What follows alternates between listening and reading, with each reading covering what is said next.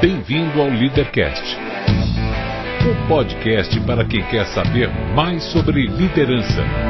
Apresentação: Luciano Pires. Bom dia, boa tarde, boa noite, bem-vindo, bem-vinda a mais um Leadercast, o podcast que trata de liderança e empreendedorismo com gente que faz acontecer. No programa de hoje temos Bruno Busquet, CEO da Tupinic In Inside Out Agency e presidente da Popeye Brasil, entidade dedicada ao desenvolvimento da atividade de marketing de varejo no ponto de venda. Um papo com quem está permanentemente medindo o pulso do consumidor, olho no olho. Este não é um programa de entrevistas, ele não tem perguntas programadas, não tem roteiro definido, é mais um bate-papo informal com gente que faz acontecer, que vai para lugares onde nem eu nem meu convidado imaginamos. E por isso eu não me limito a fazer perguntas, mas eu dou meus pitacos também. Você está entendendo, hein? Isso aqui não é uma entrevista, é um bate-papo. O Leadercast é lançado por temporadas. Os assinantes da Confraria Café Brasil e do Café Brasil Premium têm acesso imediato à temporada completa assim que ela é lançada. Os não assinantes receberão os programas gratuitamente um por semana. Para assinar, acesse cafebrasilpremium.com.br. O Leadercast mantém parceria com a WeWork, um ambiente fantástico com espaços de trabalho privados ou compartilhados que ajudam a criar um mundo onde você pode ter uma vida e não apenas um trabalho. A WeWork é um lugar onde você entra como um indivíduo eu, mas se torna parte de um grande nós. www.weworkbr.com Muito bem, mais um Leadercast, esse aqui começando daquele jeito que eu gosto de ficar pescando convidados. Aqui foi um release que chegou para mim pelo, pela Grow Comunicação dando conta que tinha alguém que podia ser interessante, me mandaram assim um perfil rapidinho, eu li só um pedacinho dele falei, deixa eu falar com essa figura. E a gente acabou marcando, estamos aqui hoje. Tem três perguntas que são as fundamentais e as únicas que você não pode chutar. O resto você chuta à vontade, tá? Mas presta atenção nessas três. Seu nome, sua idade e o que, que você faz. Bem difícil. Bruno Busquet, tô com 40 anos, fiz 40 anos esse ano e sou empresário. Seu sotaque aí é gaúcho, é isso aí? Né? Por mais que o, o carioca mais famoso é. seja o Renato Gaúcho, eu Sim, sou carioca mesmo. É mesmo, né? Você nasceu onde? eu nasci no, no Rio de Janeiro, Nasceu no Rio de Janeiro? Né? Você tem irmãos? Tenho, cara, tenho um irmão mais velho. É, e... e é o cara que cuida hoje dos meus negócios no Rio de Janeiro. Pô, que legal. Seu pai e sua mãe faziam o quê, cara? Cara, meu pai sempre, sempre foi representante comercial, então sempre trabalhou com vendas. E minha mãe era telefonista. E é mesmo? É. Você que está nos ouvindo aí, que tem 23 anos de idade, telefonista era uma, era uma função muito importante que as empresas tinham e cabia a ela receber e encaminhar ligações. Exatamente. Então você queria ligar para um lugar, você pedia para ela, por favor, telefonista. E foi assim que ela conheceu meu pai. Foi assim no telefone? Exatamente, não tinha Instagram, Facebook, é, muito é. menos esses sites de relacionamento hoje. que legal. Seu pai era, era independente, era, era vendedor independente, era, trabalhava com alguma empresa? Ele é sempre representou indústrias, né? Sempre, sempre na maioria daqui de São Paulo. Mas ele como independente, ele prestava como serviço independente, não, não era CLT? Não, nunca tá. foi. Legal, legal. E onde é que foi tua infância, cara? Foi no Rio? Em que lugar do Rio? Rio de Janeiro, cara. Eu cresci na Penha. Na Sabe Penha. aquela aquele bairro lá onde deu aquela confusão, onde o Adriano, jogador de futebol, vive fazendo confusão. É, desculpe, qual é o bairro do Rio que não tem confusão? Deixa eu só, deixa eu só entender. É, na verdade, assim, essa tem mais confusão. É, Ficou famosa porque Sim. antes da invasão lá da, das tropas militares, Sim. alguns anos atrás, é lá, na região do Alemão, no Sim. Morro do Alemão. Sim. Eu nasci lá. Você nasceu lá? Nasci lá. Legal. Como é que era teu apelido quando você era criança? Cara, tive poucos apelidos. Uhum. É, é, verdade, Luciano, tive poucos apelidos. Mas a, a, maioria do pessoal me chamava sempre pelo meu sobrenome. Sim. Por ser diferente, acho que sim, né? E aí sempre sim. me chamavam de Busquet. Busquet. Exato. É porque eu sempre faço uma brincadeira com o apelido da pessoa. Eu falei, então se, se você falasse assim, era Tonho, eu ia pegar o que, que o Toninho queria ser quando crescesse. Que Busquinho vai ficar estranho, cara. É, cara, não, não, na que verdade. Que eu... Na verdade, poucas vezes me chamaram de, de, de apelido. Uhum. No máximo Acho que era Guerra, porque guerra. eu gostava muito de brigar na rua. Então eu vou usar o Guerra, tá? Tá bom. O que, que o Guerrinha queria ser quando crescesse? Você não vai acreditar, cara. Vamos? Eu queria ser político. Político, bicho? É do que eu mais queria ser, Mas cara, que, é verdade. O que, que você viu que te chamou atenção assim? porque eu, eu, sentia, eu nasci numa região muito pobre do Rio de Janeiro, então eu, eu sentia que eu poderia ajudar pessoas. E quando eu era criança, eu queria ser político. Na verdade, assim, eu não, não tinha noção nenhuma do que, que era ser político, uhum. mas eu tinha aquilo dentro de mim de que eu poderia mudar a realidade das pessoas. E graças a Deus eu eu consegui isso sem ser político. Você, tinha algum parente metido não, em política, não. algum vizinho? Meu pai odeia político. Ah. A referência do meu pai de política é ele xingando as pessoas na televisão. Sim. Então, assim, eu, ninguém gostava de política, mas eu achava interessante. É, eu adorava ver horário político, ah. adorava ver debate político. Nossa, eu parava tudo, mais do que futebol. Uhum. Por mais que eu seja vascaíno, então assim, não é, não é uma coisa de, de se gritar muito hoje em não, dia. Mas, você tá bem, o torcedor do Vasco tá sempre bem, porque o vice no Brasil é o cara que mais em alta vive, né? boa, boa, o vice no Brasil tá sempre na, na, na, na, na ponta, né, cara? É verdade, cara. Nesses novos tempos de, de presidencialismo, é. o vice tá perfeito. Mas legal, então é, você, eu entendo que isso era um sonho de criança e tudo mais, é. e você logo percebeu que talvez não fosse por aí, ou você seguiu? Cara, não. eu vou me preparar para isso. Não. Não. Não, porque quando você vai tomando corpo e independência do que você pensa, uhum. naturalmente você enxerga as coisas que você não quer mais perto de você. Sim. E eu vi muita coisa errada no Rio de Janeiro, né? Então, tô com 40 anos, mas eu vi, vi coisas muito erradas e boas, desde a época do Brizola, do Marcelo Alencar, que foi, foi a minha base política naquela época ali, mas... Uhum Hoje eu não, não penso em nada desse político. Você viveu naquele bairro que você nasceu até que idade? Até os 20 anos. Ah, então, então pô, você passou a tua. Você se formou nesse bairro. Exatamente. Você se formou ali. É. Mas assim, é nesse momento que você vê que as amizades são muito importantes. Porque quando eu comecei a assumir do círculo de amigos e que eu comecei a subir um pouquinho mais o morro, uhum. eles foram atrás de mim para saber o que, que eu estava fazendo. E aí é, eu nunca fumei e bebi, nunca fumei nem bebi até os 17 anos. Uhum. Por causa do meu ciclo de amizade. Então, assim, independente de onde você nasça, nasce, as pessoas que estão ao seu em volta fazem você é, é gerar seus valores. Pro Exatamente. bem e pro mal. Exatamente. Pro Porque eu vi muita gente que pulava o muro do colégio para jogar bola comigo, não tá um ano seguinte comigo. Então, Sim. Isso, isso Quer dizer, é você viveu perto do, do, do, do onde está a ação acontecendo ali, né? Onde Era não ali. tinha ação e onde tinha muita ação, né? Sim. Tem esses dois pontos é. de vista. É, que louco. Mas me fala uma coisa, e aí? Você foi, se formou na escola e tudo mais, e chegou a hora de escolher, eu tenho que tomar uma decisão na minha vida, eu vou para algum lugar. Cheguei nos meus 15 anos de idade, 16, e começo a pensar em ser alguma coisa na vida, né? Como é que foi isso? eu sempre fui muito de praticar esporte, né, Luciano? Então, assim, eu queria tudo menos estudar. Sim. Né? Então, assim, meio paradoxal. O cara, o moleque que queria ser criança, queria ser, quando era criança, queria ser político, mas é, depois só queria fazer, saber de esporte. E eu repeti três anos. Isso que eu ia te perguntar, mas você não queria. E era um mau aluno?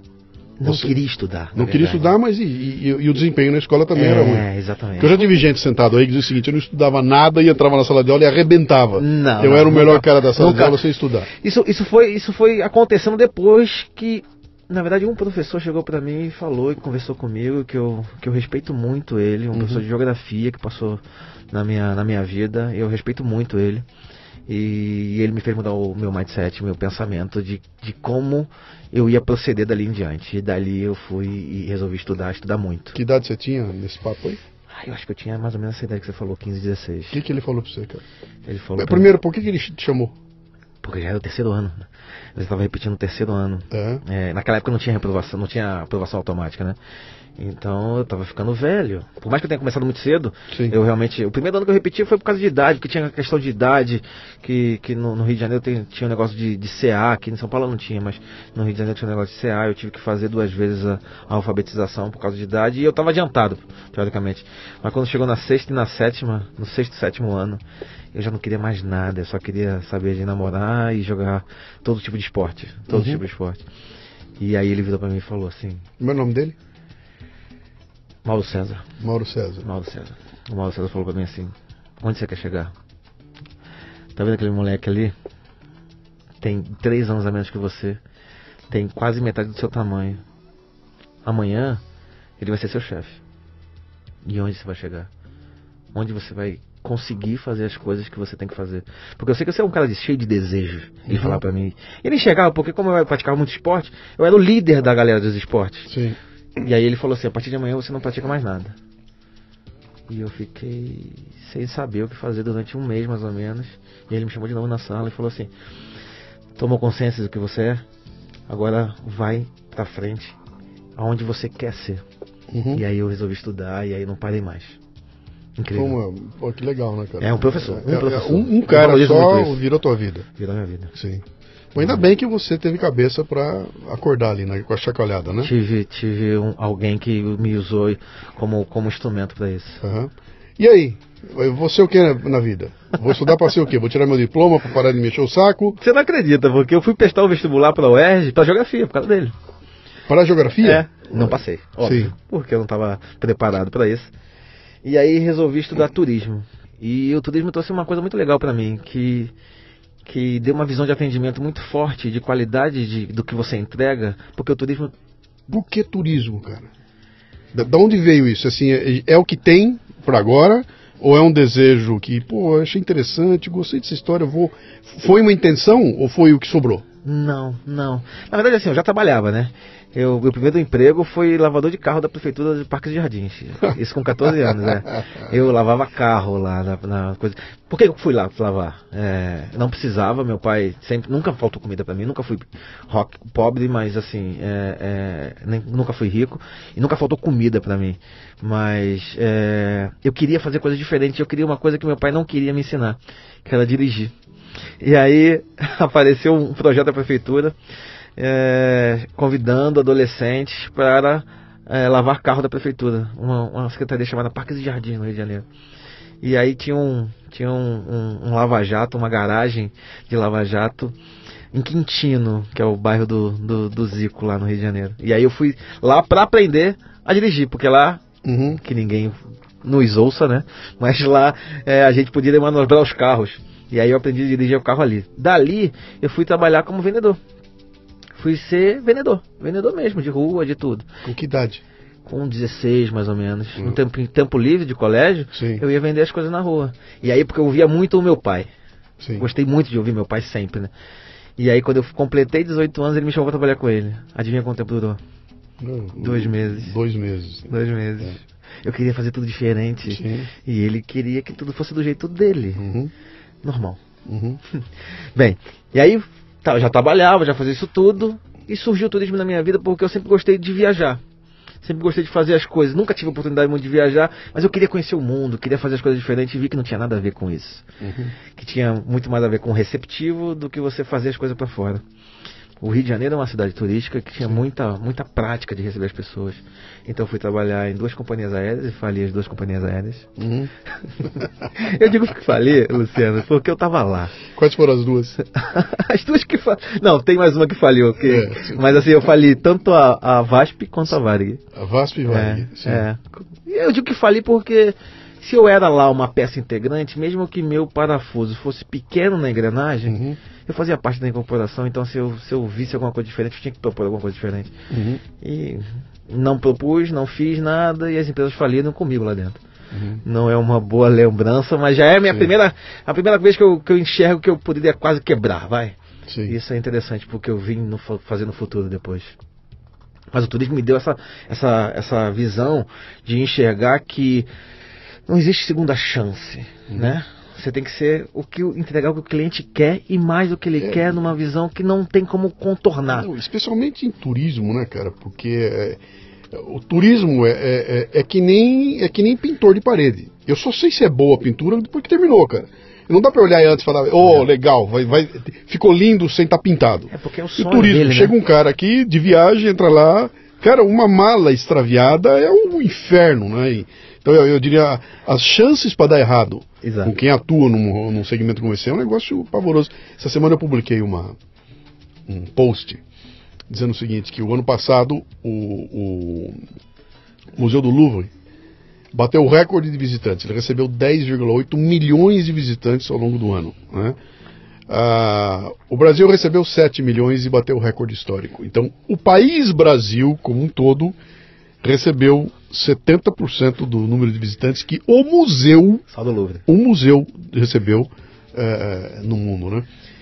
E quem viaja o Brasil, cara, eu já, eu, eu, eu para conhecer o Brasil inteirinho só falta Fernando Noronha, tá? O resto eu já vi isso aqui. Parabéns. Cara, o, o, o potencial que esse país tem aqui em termos de turismo é um negócio é, é impensável. Cara, isso aqui na mão dos gringos, pelo amor de Deus, o que eles fariam com o Brasil é um negócio impressionante.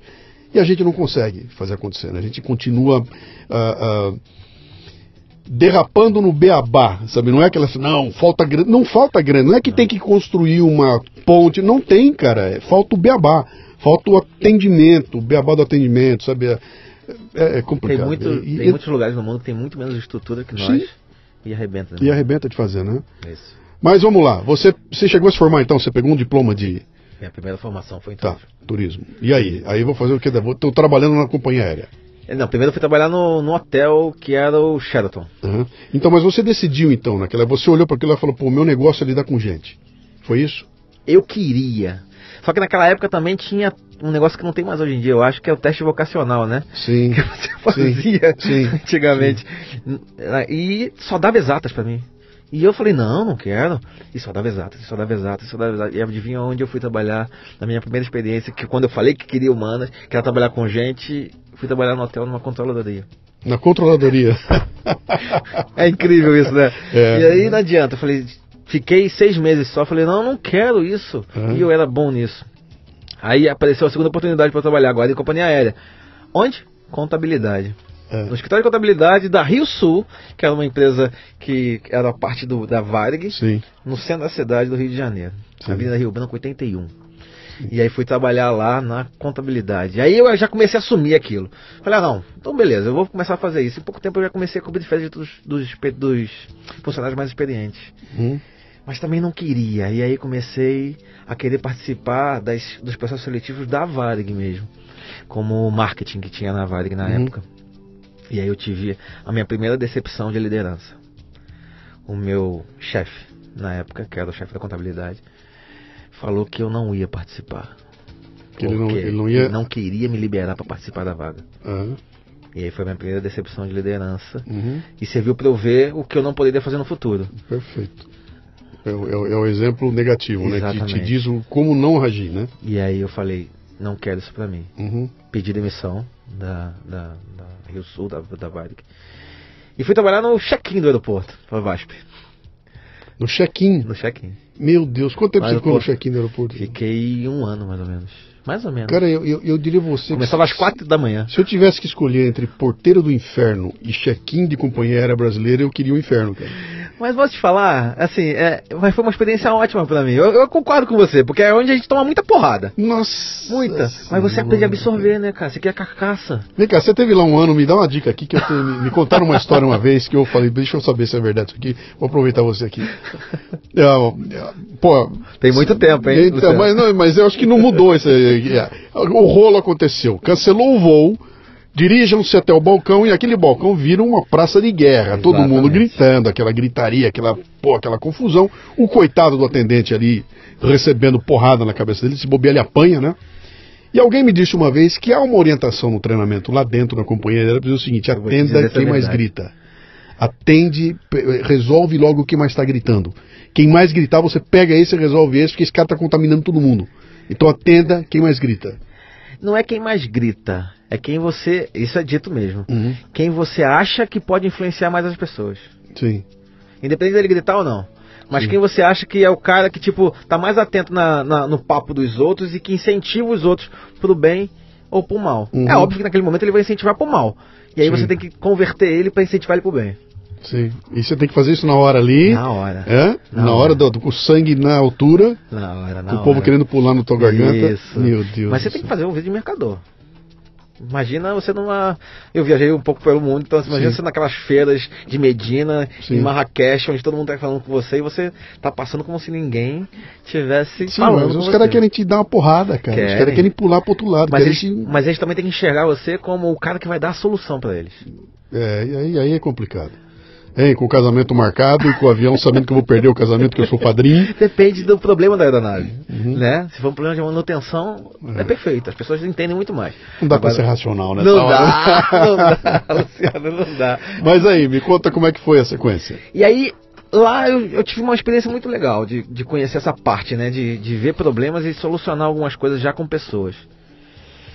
Mas também não foi, não foi onde eu fiquei. Dali uhum. eu comecei a fazer o que eu mais faço hoje, que é trabalhar com marketing, porque eu fui começar a ser promotor de merchandising. Promotor de merchandising. Exato. Tá. Dali, eu conheci uma pessoa que falou que isso era legal, que isso era um caminho. Lembra que quando eu estava na Vale, que eu trabalhar com marketing? Sim. Eu falei, não me importo de, de voltar um, um, um degrau para baixo. Então, assim, eu vou trabalhar com, com merchandising, porque uhum. dali eu posso galgar outras oportunidades. Bom, quem não, quem não é do ramo e está ouvindo a gente aqui, merchandising é, é, a parte da propaganda, da publicidade que está no ponto de venda, né? Exato. Que está ali no ponto de venda. Então, quando que é você entra, acontece. Quando você entra no mercado e tem ali um promotor de vendas, tem os painéis, tem, tem a bandeirinha, tem tudo aquele, a organização do, do, do, do das peças ali, é isso é tudo merchandising, né? Tudo pensado e não tem nada de graça ali, né? Não. Eu, eu participei. É muito pensado. Eu participei de um evento uma vez da, da cara da Associação Paulista de Supermercado, não me lembro onde era. É uma, uma apresentação maravilhosa onde o pessoal mostrou o estudo que eles fizeram sobre o uso de cores para influenciar o pessoal a comprar no mercado. E a coisa no nível tal que é o seguinte, cara, nós vamos criar a semana do da maçã. E a maçã é vermelha. Se a gente botar a maçã vermelha e botar o corredor vermelho, aumenta a venda em 30% de maçã, porque o corredor era vermelho. Se botar azul, diminui a venda da maçã. Esse é o nível de profundidade que o merchandising profissional pode chegar, né? E a gente nem faz ideia. Nós que estamos de fora aqui, você olha aquilo e fala, ah, que interessante, não tem interessante. Por que está nessa altura o rótulo, né? Por que, que essa garrafa está aqui e não está ali embaixo, né? Tem tudo a ver e tem um custo para isso acontecer, né? Desde o desenvolvimento do produto, a embalagem, Sim. até a execução no ponto de venda. Sim. Tudo é pensado. Interessante. Hoje vai mais, né? Vai um Sim. pouquinho mais para frente, né? De como você se relaciona com a marca. Sim. Mas aí você entra nesse mundo e. Me apaixona. Se apaixona. Me apaixona. E fala assim: é aqui que eu vou ficar, é aqui que eu faço acontecer. Eu comecei a ver que uma atitude minha convertia. Sim. Uma atitude minha trazia o resultado. E aí eu falei, você era funcionário de uma empresa? Eu trabalhava, era terceirizado, né? Você era um terceirizado? Rio de Janeiro Refresco na tá, época. Você, você trabalhava então numa empresa de, de merchandising Isso. que tra trabalhava para Coca-Cola? Na época não tinha muito esse negócio de, de registrado, não. É, era, imagino, era mais cooperativado, né? Sim. Vamos falar assim, né? Que naquela época não tinha muito isso. Sim. E aí? E aí comecei a ver o mundo na minha frente. Uhum. Pensa, eu trabalhava numa marca. No supermercado tinha 200, 300 marcas. Eu falei assim, mas se eu puder mudar tudo, se eu puder fazer as coisas diferentes, não só aqui, mas pensando também. Uhum. E aí comecei a querer mais. E aí virei supervisor. E aí comecei a liderar os promotores. Sim.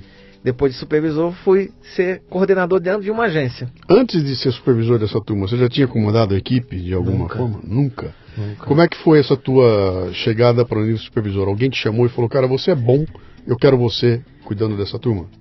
Não, eu não sei se identificaram alguma coisa em relação à minha liderança, Luciano, mas assim, eram os resultados que eu trazia, né? Sim. Na minha loja era perfeita. Então, assim, toda vez que eu tinha um lançamento de algum SKU, uhum. que é cada unidade Sim. nova cadastrada, é, eu tinha uma performance muito grande. Então, assim, eu comecei a ver possibilidades. E sempre no Rio de Janeiro você, você usa muito mais o relacionamento no Sim. que você o interpessoal do que aqui em São Paulo. Uhum. E aí eu consegui a vaga de supervisão. Você, como é que foi chegar segunda-feira para trabalhar e descobrir que você não era mais mocinho, agora você era índio? É, é, ué, você estava no, você tava no meio dos mocinhos, até então você era igual a todo mundo, né? Tá, vamos almoçar junto, tomar chopinho e tudo, no dia seguinte você é o chefe. E aí, opa, já não dá mais para falar tudo que a gente falava. Nessa que, época como é eu não foi? tinha essa noção de, de que de que você teria que mudar esse tipo de atitude. Você vai Sim. aprendendo aquilo ali na marra, porque eu não, não recebi capacitação disso lá atrás. Essa era a minha próxima pergunta. É. Você teve algum tipo de treinamento para assumir essa? Não, não. cara. Te jogaram lá Não, o treinamento era burocrático, como você cobrar as partes administrativas. e. Uhum. Esse é o que você tinha lá. Quando você vai para dentro da agência, depois um passo mais na frente, aí sim você começa a ver como trabalhar o comportamental. Uhum. Mas antes disso, não. Você é só o líder deles, entendeu? Eu era o supervisor que fazia rota, que trabalhava, que via é, é, passagem, reembolso, esse tipo de coisa, Sim. e ainda acompanhava a execução. Corrigia se tinha alguma coisa errada. Motivava, mostrava para eles. Eu já gostava de fazer isso, mostrava para eles como poder negociar melhor com o gerenciador, né? Uhum. Pra você obter o resultado. O que, que você tem que entregar para ele sem ele te pedir, para daqui a pouco ele fazer alguma coisa que você queira. Sim, Eu já usava isso já. sim. Que bom. E aí, você se, se enturmou ali, achou que era. era achou, achei minha praia. Essa é minha praia. É, porque, porque eu fazia diferença ali e sentia isso. Mas eu queria mais, né? Eu queria estar tá dentro, pensando lá atrás. Por isso que eu fui para dentro da agência. Uhum. E aí comecei a trabalhar dentro da agência, cuidando dos líderes de campo, que eram os supervisores. Sim. E aí comecei a ver a outra possibilidade, como formatar um treinamento, como ajustar isso, como melhor, melhorar os prazos e as entregas de resposta que eles não tinham. Sim. Comecei a ver essa parte de dentro da agência. Sim. Independente da indústria. Sim. Já trabalhando na agência mesmo, como o cara que é o intermediário. E vi que as possibilidades podiam ser maiores. Sim. Só de melhoria de processo, né? De melhoria de processo. Melhoria de processo mesmo sem ainda estudar processo de marketing. Sim. E aí, quando eu fui trabalhar dentro da agência, que eu comecei a pensar em fazer MBA. Sim. E eu já era formado já e estava vindo para o Brasil uh, as primeiras turmas de MBA do Brasil, na época, nos anos 2000 mais ou menos. Uhum. E aí eu comecei a estudar lá para fazer MBA em marketing e economia. Sim. E, e, e aí, continua? Ah, cara, assim, eu vi um outro mundo. Eu vi um outro mundo ali. Lembra quando o Mauro César falou assim, onde você quer chegar? Sim. Na faculdade eu não vi isso. Porque eu vi muita coisa de hotelaria, lembra? É, muito receptivo de como você faz e tal, foco no cliente, vi muita coisa sobre ética, mas não, não, não tinha me achado ainda. Só que quando eu fui fazer o MBA, é, tudo aquilo que eu tinha visto de exatas Sim. e tudo que eu queria ver de conversão era o marketing e economia. Sim.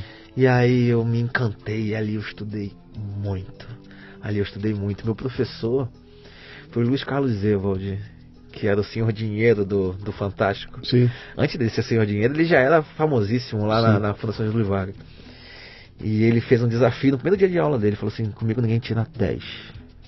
Comigo ninguém tira 10. E eu tirei 9,9 porque ele falou que eu, que eu esqueci um ponto. Aquilo ali me fazia, cara, me motivava o desafio. E ali eu me encantei. Tanto é que o coordenador da Fundação Getúlio Vargas me fez um convite através do, do, do, do, do diretório do, da, da, da, fundação, que tinha muita parceria. E aí eu fui trabalhar na Credit Car. Saí da agência. E foi pro Credit Car? Fui pra Credit Car. Uhum. A Credit Car tinha uma. Tava começando a plataforma para virar banco que acabou não acontecendo. A gente tinha um projeto de, de Credit Card Story. Uhum. E aí eu comecei a cuidar de produto, um produto chamado Venda Empresa, que vendia crédito como benefício para os RHs. Uhum. Dali eu comecei a viver um outro mundo, porque eu cuidava das agências. Olha uhum. como é que a, que a, vida foi me levando. E eu não queria, tá? Eu não queria fazer nada, ser empreendedor, nada disso. Mas eu comecei a enxergar as agências agora, os prestadores, que a gente chamava na época de EPS, Empresa Prestadora de Serviço. E aí eu comecei a ver o universo das agências. O, o diretor de, de, de, de, marketing da, do Credit Car, que eu não me lembro o nome, desculpa, eu não, não me lembro o nome, ele viu uma oportunidade de um cara que trabalhava numa agência para coordenar as agências, para cuidar das sim, agências. Sim. E, e eu dei sorte, porque eu estava muito bem na, na pós-graduação, no MBA, e aí ele me chamou lá para dentro. E lá eu fiquei um ano, uhum. um ano direto lá. E fui o único canal que bateu todas as metas. Eu gostava muito de fazer isso. Legal.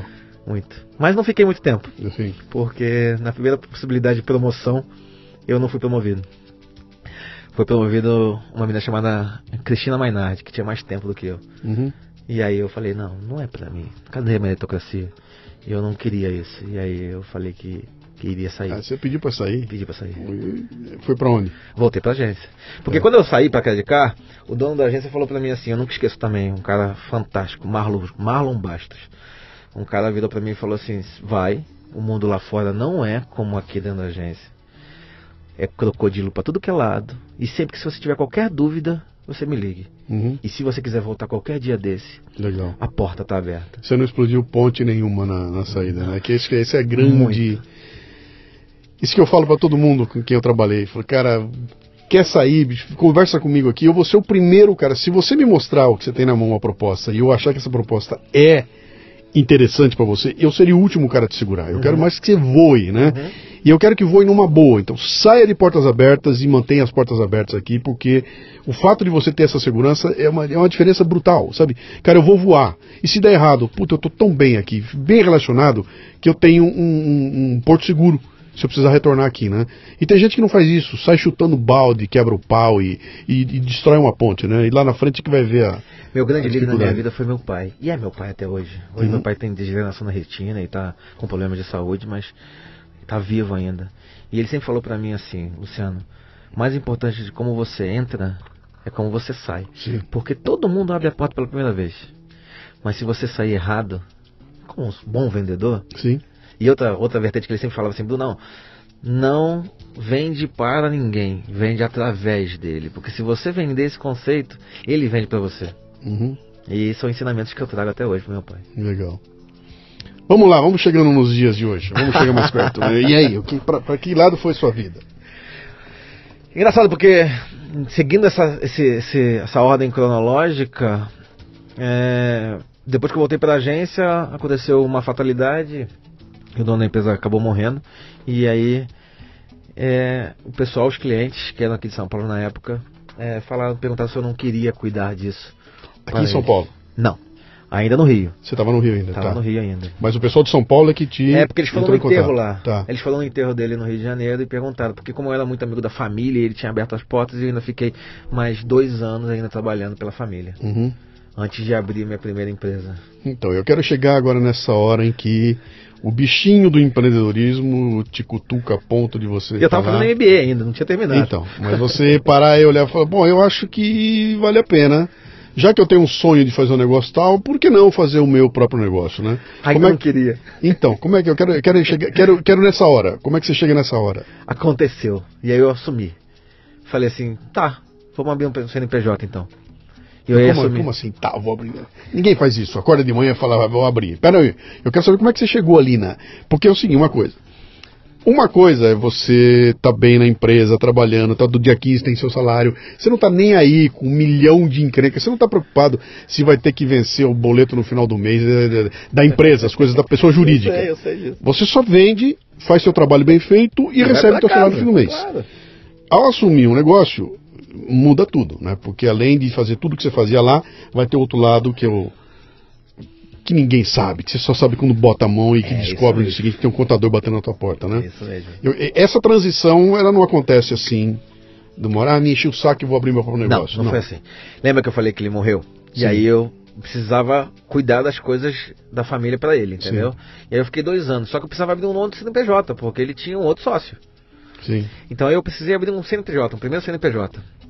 E aí eu descobri o que era ser empresário, porque não existe faculdade de empresário nesse país. Uhum. Você pode estudar administração, você pode estudar marketing, você pode estudar o que for, empreendedorismo, mas faculdade para ser empresário, não. Uhum. E aí foi quando eu abri o primeiro CNPJ de uma empresa chamada Feeling Marketing Promocional no Rio de Janeiro. Para prestar serviço? Para essas agências de São agência, Paulo. Tá. Foi a minha primeira vez que eu empreendi. E aí já tomei uma. Assim, já tomei uma lapa de primeira, porque enquanto tava abrindo. Não, vamos lá. A gente tava no início do século XXI. Lá atrás. Demorava 45 dias para abrir um CNPJ. Enquanto não, não, não abri meu CNPJ, eu precisei fazer uma campanha. E aí fui usar o CNPJ do meu pai, né? Tipo, tranquilo, vou usar o CNPJ do meu pai, porque ele sempre foi, sempre foi é, representante comercial, jurídica, nunca foi CLT. E aí fui usar. E aí eu descobri o primeiro problema que tem de um cara, de um profissional que você acabou de falar. Contabilidade. Meu pai tinha pedido para excluir é, a parte de, de, de vendas no CNPJ dele, porque ele queria só representações. Entendi. E aí o contador não fez isso, ficou acumulando dívida de ICMS. Caramba. Quando passou na fronteira o material que eu ia receber para representar no Rio de Janeiro, uhum. deu devedor pelo CNPJ dele. Meu pai não recebia mercadoria nenhuma. Só que eu precisei receber brinde para executar, executar a ação promocional. E aí eu tomei a primeira porrada de 14 mil reais na época. Muita vida, cara. E aí descobri também uma outra parte, que logística pode fazer a correção a cada momento. Se tiver uma blitz ali na frente, se tiver uma pelo menos naquela época, se tiver um posto de, de, de fiscalização, ele pode, ele tem o direito de se autocorrigir. Uhum. E ele se autocorrigiu porque ele tinha escrito alguma coisa errada. Mas mesmo assim não deu porque nem o meu pai, nem eu, nem ninguém sabíamos que o contador não tinha fechado a parte de livro, livro caixa de. Para você que está ouvindo a gente aqui, está achando que nós estamos falando Yiddish, Idish, você que está no outro mundo aí, só vou dar uma dica aqui. Você, quando você quer abrir uma empresa, quando você vai começar a montar seu negócio, você não chega lá e fala assim, quero abrir empresa Zé Bodão SC Limitada. Você tem que pegar um contador e ali você vai ter que fazer um contrato social, você vai ter que descrever em que áreas você Exato. atua. Então, olha, eu atuo na área A, B, C, D, E. Conforme as áreas de atuação que você colocar, vai cair numa alíquota de imposto, vai ser medido de um jeito ou de outro. Se você chutar qualquer coisa e lá na frente descobrir que não era assim, tem um passivo. Né? Tem, então você tem que cuidar muito, cara. Pô, eu só vendo, eu vendo e compro.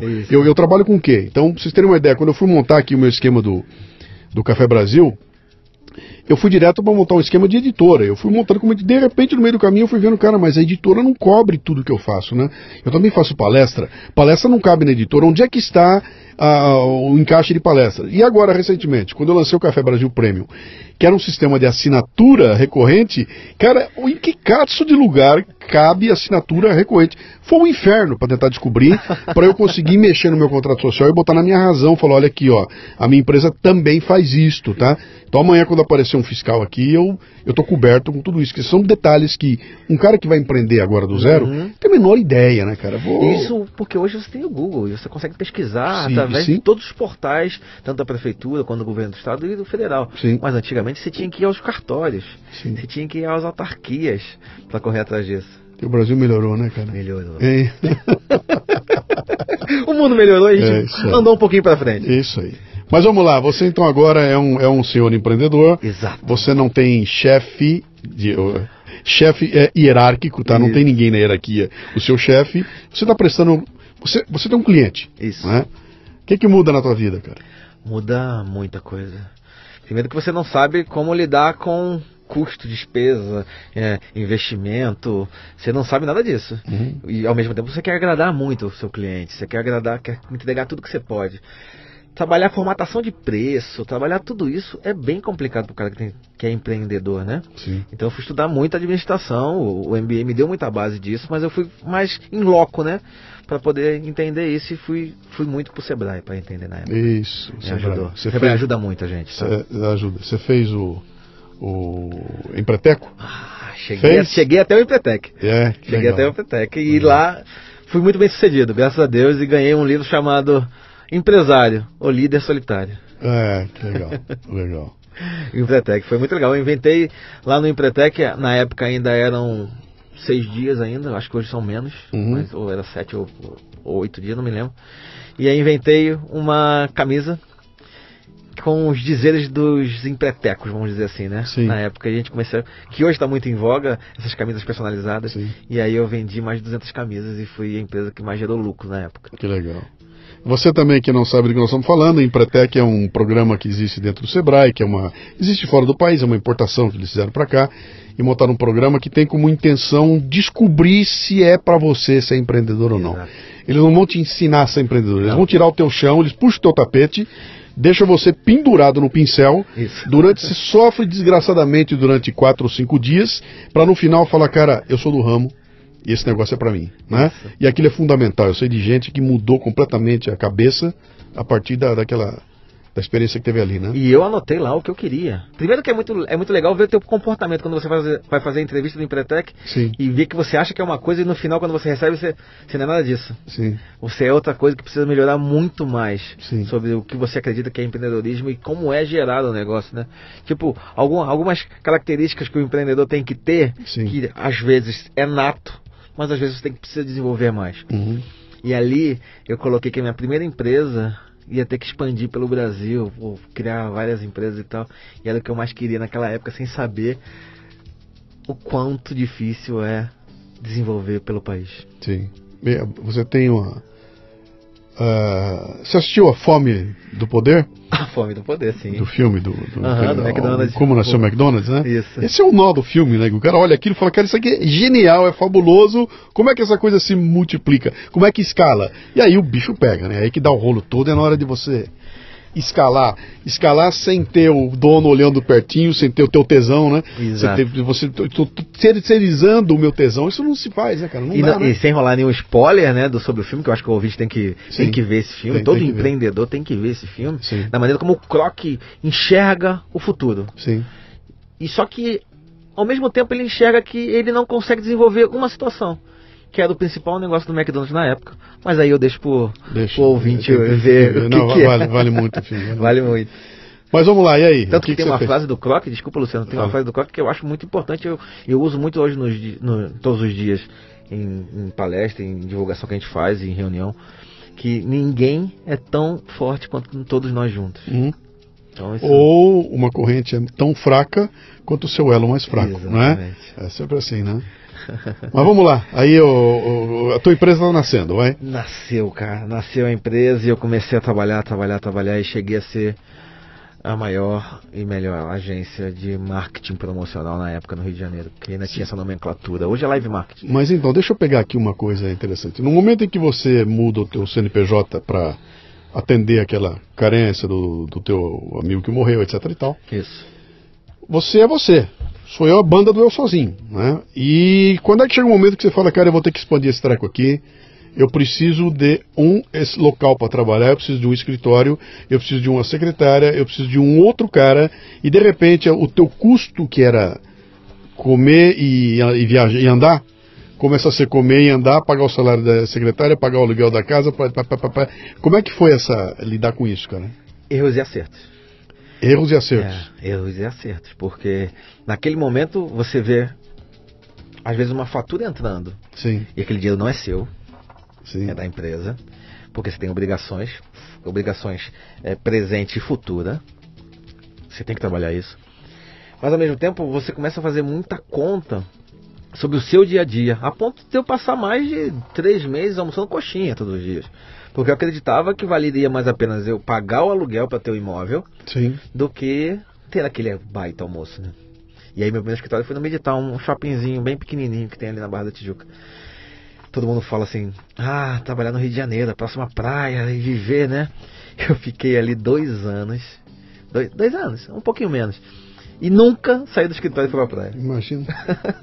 Como é que foi lidar com a consciência de que se você quebrar, você vai arrastar gente com você? Que até então você não tinha. Agora, se eu quebrar, essa secretária vai junto, o fulano vai junto, ela tem marido, ela tem filho, eu estou arrastando comigo terceiros. Isso bateu para você? Naquela época, eu não tinha essa percepção de que eu era o chefe das famílias de todo mundo. Uhum. Não era só a pessoa que estava ali trabalhando, mas que eu era responsável pelas famílias uhum. de todo mundo.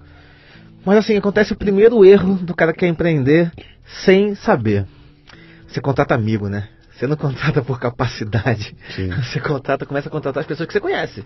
Sim. Ou que você acha que se confia. Porque também nessa vida você vai ver muita coisa que, que não se encaixa. Vamos falar assim. Como é que é melhor. a frase famosa? Nunca contrate alguém que você não pode demitir. Exatamente. É é. Mas aí você começa a pensar, não, esse fulano pensa bem, vamos fazer isso, fulano. E mesmo assim precisa ser funcionário. Sim. E como é que você lida isso no dia a dia? começa a trabalhar com familiares e uma das questões meu irmão meu irmão é líder hoje da empresa no Rio de Janeiro mas é, lá atrás quando a gente estava iniciando tudo era meu irmão mais velho Sim. meu irmão mais velho que tinha que trabalhar para mim que tinha que, que desenvolver toda aquela região naquela, naquela época não tinha BI não tinha business intelligence tinha relatório tinha desenvolvimento tinha reporte de fax ainda essa galera não sabe o que é fax É, cada vez que você fala, eu, eu, eu caio na. Minha, minha idade vem. Cada vez que alguém fala, vem minha idade. Porque não é, não é porque eu sei o que é fax, é porque eu vi surgir, tá? Porque eu, eu vi chegar o primeiro, eu vi a gente apertando o botão, eu vi. Nossa, Mas durante muito tempo, alguns processos, eu trabalhei com futebol em 2005 até 2009 mesmo nessa época, em 2005 a 2009, tinha alguns, alguns presidentes de clubes que só davam ciência se viesse o documento por fax, não queria saber uhum. de e-mail, não. É, então, é. É. o Brasil melhorou, mas demorou um pouquinho. Mas termina de elaborar essa coisa da consciência da família, você é o chefe Exato, e aí, nesse momento, você contrata todo mundo e vê que você contratou errado. E não só porque você não pode mandar embora, mas porque ele não é capaz. Uhum. E aí trabalhar capacitação em cima de quem você sabe que tem valores, mas sabe que tem problemas que e naquela hora você tipo você não consegue não consegue cada vez mais impulsionar a capacidade dele. Uhum. É complicado. Cara, você levantou uma lebre aí que é um negócio. É, é, isso eu cansei de ver a vida inteira e continuo vendo até hoje, né? Que é Cara, a pessoa é boa, ela é legal, cara, ela, ela sabe das coisas, ela é legal, tudo, mas ela não vai fazer. Isso. Não adianta viver, ela não vai fazer aquilo. Não é porque não, não, é porque não quer, não é porque não se esforça, não, cara. Ela não é aquilo. E não, adianta eu forçar a barra, por mais que seja minha amiga, por mais que eu queira dar treinamento, ela não vai fazer. Exato. Chega uma hora que isso não vai fazer, não significa, ah, então põe para fazer outra coisa. Não dá. Sabe, eu vou, talvez eu tenha que abrir mão. Né? E, cara, mas você é uma pessoa tão legal. Pois é, cara, é tão legal, mas para o objetivo do negócio, ela não se encaixa, cara, e vai ter que sair. Então, mas aí eu aprendi uma outra lição, né? Primeiro, assim, de, de contratar pessoas. Não existe, é, não existe uma pessoa para uma vaga, existe uma vaga para uma pessoa. Uhum. Então você não contrata a pessoa e coloca ela na vaga determinada. Você tem uma vaga e você seleciona de acordo com aquele perfil. Sim. É isso que eu preciso. Performance e resultado. Que... Mas isso demora para quem começa a empreender, porque então, tem tanta coisa na cabeça. Que ele vai ter que botar um puta investimento em cima do processo de seleção é. Contratação, sabe, seleção. E ninguém gosta de fazer isso, cadê? Eu conheço pouquíssimas empresas que, que te, você terceiriza. Bota na mão do RH, e o RH que se vire para fazer, né? Cara, o cara principal, cadê o presidente da empresa? Tem que estar tá sentado aqui, ele que tem que pegar na mão desse cara. Então, ele tem que conversar porque... Hoje eu sou chamado a atenção pelo RH porque eu quero participar do processo seletivo. Pois é. Então, mas eu não acho certo, mas eu não acho errado isso, mas ele acha que, eu, que eu tô errado, que eu não tenho que participar. Sim. Sim, mas ele, ah, não, mas você tem que entrar no futuro, quando já estiver no processo. Tá bom, mas muitas vezes eu quero identificar no início Sim. o perfil. Bem, é uma discussão com a RH já, que tá ali do lado de fora do estúdio. Tá ali, tá ali, né? Tá ali olhando a gente lá, né? Mas é uma coisa importante, é aquela história do pênalti, né? É tão importante que quem devia bater o presidente do clube, né? É... E no caso de. Eu, eu fiz uma série de publicações agora no, no meu projeto do Café Brasil Prêmio. 2018 eu me dediquei um pouco a essa questão de seleção e, e, e fiz, e fiz uns, uns, uns, sumários de uns livros legais, sabe? Um deles chama Um Raro Talento, uma, uma rara descoberta, uma coisa assim. E ali os caras vão debruçar em cima desses processos de como é que você não só encontra um talento, como não deixa escapar o Isso. talento que está escondido, sabe? Estou com uma pilha aqui com 15 uh, candidatos que apareceram aqui. Lá no meio tem um cara que é genial e que ele vai dançar porque eu fui abordar o, a papelada dele da maneira tradicional. Isso. E o cara contando, falou, cara, o pessoal novo aí, da, os Google da vida, os caras viram de ponta cabeça, cara. Ele começa a ler o, o, o, é o sumário, o currículo de baixo para cima. Ele começa a ler pelo final para chegar para o começo. Quando todo mundo lê do começo para o final, ele fala: Eu quero saber o que, que esse, qual é o hobby desse cara, né? Qual é a curtição Isso. dele? Depois que eu sacar a curtição do cara, eu vou saber se esse cara me interessa ou não. Isso né? aí, mas, é, mas, mas essa, essa performance de saber ler o currículo e o portfólio, vamos falar de portfólio uhum. profissional, Sim. é fundamental. Fundamental. Sim. Você vê. Depois você vê o comportamento. Mas aqui você identifica já se o cara tem um perfil ou não para sua empresa. Sim. E, e, e, você resolve. É, é, como isso aqui que nós estamos fazendo. O Lala, que é o meu técnico aqui, ele, quando ele foi montar o estúdio aqui, você vê que é um estúdiozinho bem montadinho, né? Muito bonito. O Lala veio e falou o seguinte: falou, cara, 80% da qualidade do teu programa vai ser a captação do som. Entendeu? Então, se você resolver a sala de captação, o resto é bobagem, né? Você não vai precisar estar tá trocando coisa lá fora, porque a captação foi bem feita, quer dizer, nasce com qualidade. Nasceu aqui no nosso papo, ele está muito bem captado, lá fora vai ser uma bobagem. Na empresa é igual, cara. Se é. não entra com a captação, se a captação não for de primeira linha, vai ser duro. Você vai ter que botar filtro de montão, vai ter que estar tá corrigindo, vai ter que. É uma, é uma complicação, né? Porque empreender não é correr 100 metros, é Sim. correr maratona. Ele não pode cansar nesse Sim. período. Por mais que ele erre, e vai acontecer. Sim. Ele, ele tem que a cada dia se recuperar, se regenerar. Porque já dizia lá atrás, vamos tentar, vamos quase quebrar várias vezes. Você, a empresa nasce e começa a dar certo. Sim. Crescer dói. Dói pra caramba. Dói pra caramba, porque hum. você sai da sua mão, né? As coisas que saem da sua mão, que você não identifica, e por mais erros e acertos que você tenha, você sabe que está na sua mão, que você controla. É. é como se a molecada hoje não tivesse o joystick na mão, sabe? É, a realidade que independe dele, Sim. a interação que depende dele. Esse é o crescimento do empresário. E você, por mais que aconteça tudo na sua vida de bom, acontece muita coisa ruim. Confiar nas pessoas certas para tocar o seu negócio. Isso tudo cabe uma escola. Uhum. Cabe bastante coisa. Sim. É interessante essa parte porque dói, dói muito. Uhum. E faz parte do, do desenvolvimento do empresário, porque pode não estar tá na tua mão, mas está na tua cabeça. E o que mais vale para o empreendedor, depois que ele monta o negócio dele, é como ele pensa. Uhum. É como ele vai agir no próximo negócio dele. Porque empreendedor não é empreendedor de um negócio só, né? Uhum. É empreendedor de vários. E, e até também é estabelecer qual é o ponto de equilíbrio, né, cara? Até onde eu devo ir, sabe? Qual é o meu limite? É, não há limite? Não tem limite? É, não, não tem limite? Me fizeram essa pergunta. Você quer ser uma agência pequena, média ou grande? Sim. E aí eu falei assim, por que que precisa? Porque em várias fases da vida eu quero ser pequeno, quero ser grande, quero ser médio. Uhum.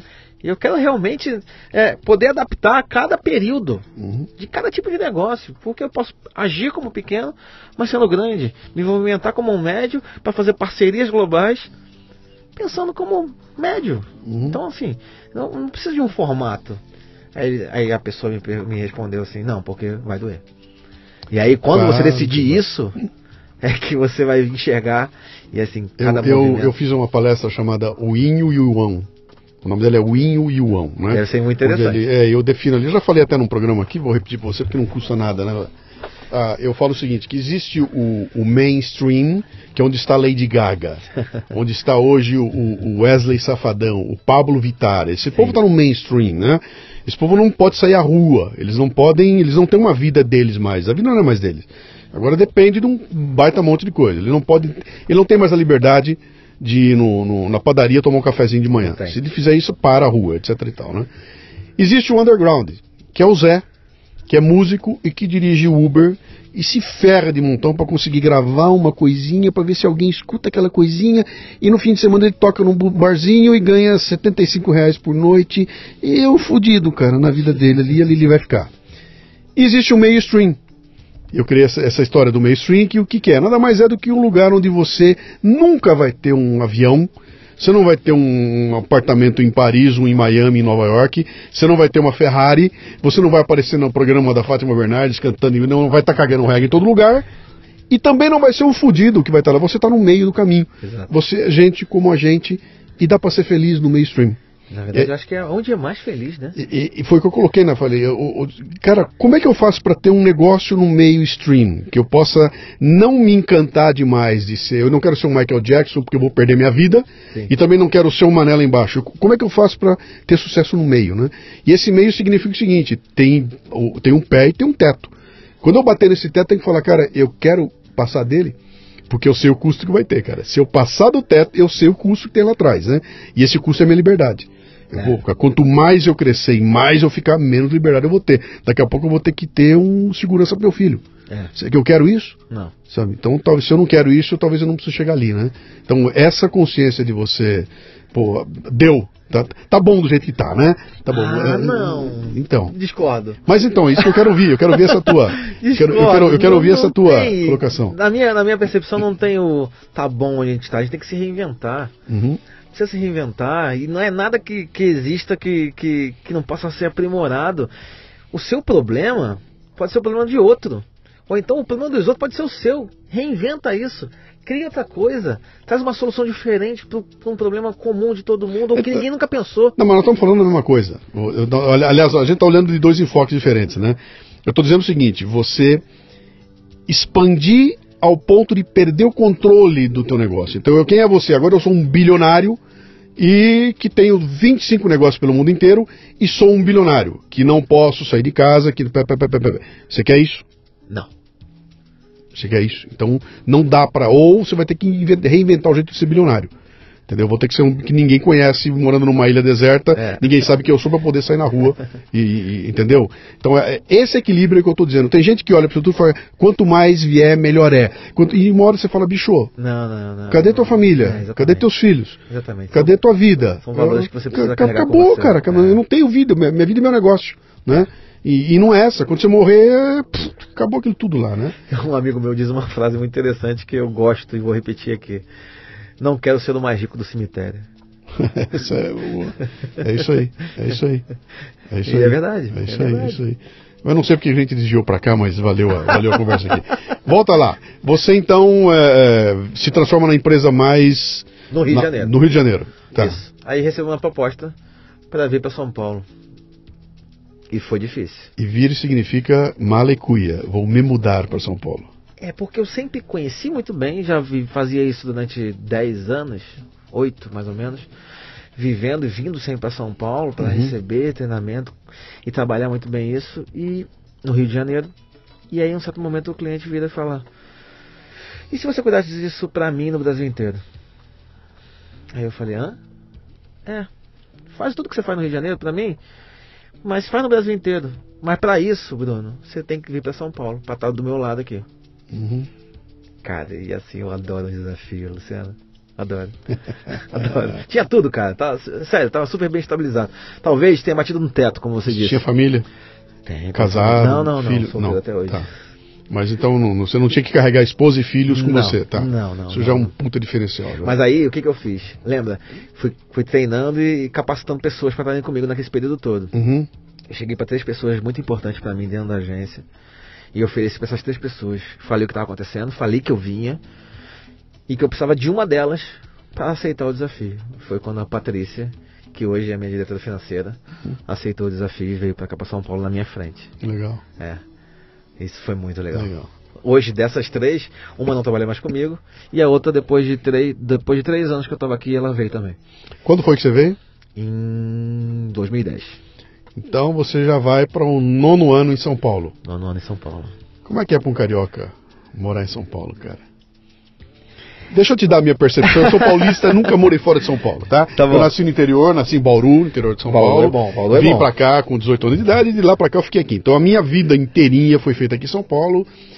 E a percepção que eu tenho aqui é o seguinte, cara. Estando em São Paulo, isso aqui não é demérito nenhum para ninguém. É, é, é, pra mim é fato, tá? Em São Paulo, você é obrigado a andar a 180 por hora. Não Sim. tem jeito, cara. Tem que ser a 180. Quando você sai de São Paulo e vai para qualquer lugar do Brasil, a velocidade cai. Ela cai. Ela cai para 120, 160, até se for para o Mato Grosso, cai para 30, 40. e é legal, é assim, é céu. E, e quando, tem que ser assim. E quando você chega lá, cara, você fica agoniado, cara. Eu, cara, eu tô agoniado que as coisas não, não andam com a rapidez que eu preciso que ande aqui, né? Por que, que, é assim? Porque é assim, porque isso aqui é uma metrópole, porque tudo é exigente, porque você sair daqui para a esquina para comer um sanduíche é um, é um, é um, é um saco, cara. Você ah, vou me encontrar com os amigos, é, é, tudo é complicado aqui, né? Então você tem que se desdobrar aqui e acaba entrando nessa velocidade e ela tá no teu sangue. Então para desacelerar, sai de férias. Cara, no terceiro dia que eu tô no resort na Bahia, eu já tô louco. Meu Deus do céu, não acontece nada aqui para assimilar essa, essa, essa queda, né? E eu fico imaginando como é o contrário, quando alguém vem do, 108, do 120 e cai no 180, se existe essa percepção, né, e como é que isso, como é que você trabalhou isso? É interessante isso, porque eu não senti tanta diferença na época, porque eu já tinha um ritmo muito agitado lá. A minha empresa no Rio de Janeiro tinha 5 mil metros quadrados, então eu tinha bastante desenvolvimento. Cheguei a ter mais de 2 mil funcionários em campo. Caramba! É, então eu cheguei a desenvolver bem lá no Rio de Janeiro. Então, e como eu trabalhava já há muito tempo por São Paulo, eu já tinha, já tinha, já, já trabalhava nesse, nessa batida Sim. de entrega. Sim. Então, eu não senti muito isso. Mas em compensação, uma coisa que eu aprendi muito aqui em São Paulo é que São Paulo é a cidade mais competitiva do país. Sim. Mais competitiva. E você aqui não pode confundir, confundir jacaré com tronco. Porque se você achar que é um jacaré, e se achar, desculpa, se você achar que é um tronco e for um jacaré, você já era. Sim. Então você precisa estar muito ligado em tudo que está acontecendo. Você quer um exemplo? Sempre. Delicioso para quem é novo aqui na cidade? Tenta errar a curva que você tinha que fazer. Na... Você está dirigindo na rua, experimenta errar. Tá meia hora no Waze. experimenta errar. Entrei na rua errada para ver o que acontece, cara. Essa é a primeira coisa, que quem vem de fora, logo, cara, cara, mas como assim? Experimenta errar. E quando eu cheguei em São Paulo, eu tinha. Era muito novo, né? Porque quando, lá atrás, quando eu comecei, Luciano, eu, como eu te disse, eu vinha para cá, para São Paulo, muitas das vezes. E eu tinha 20 anos de idade, eu era muito novo, sim, né? Sim. E assim, eu era um menino, um menino que virou empresário. E aí todo mundo fala assim: ah, mas você tá muito novo para fazer. Hoje em dia, se você olhar 20 anos atrás, um garoto de 20 anos fazer a empresa, beleza, era muito difícil. Sim. Hoje é fácil, hoje um, um, você tem um monte de menino que, que, que abre uma empresa tecnológica rápido uhum. e fácil.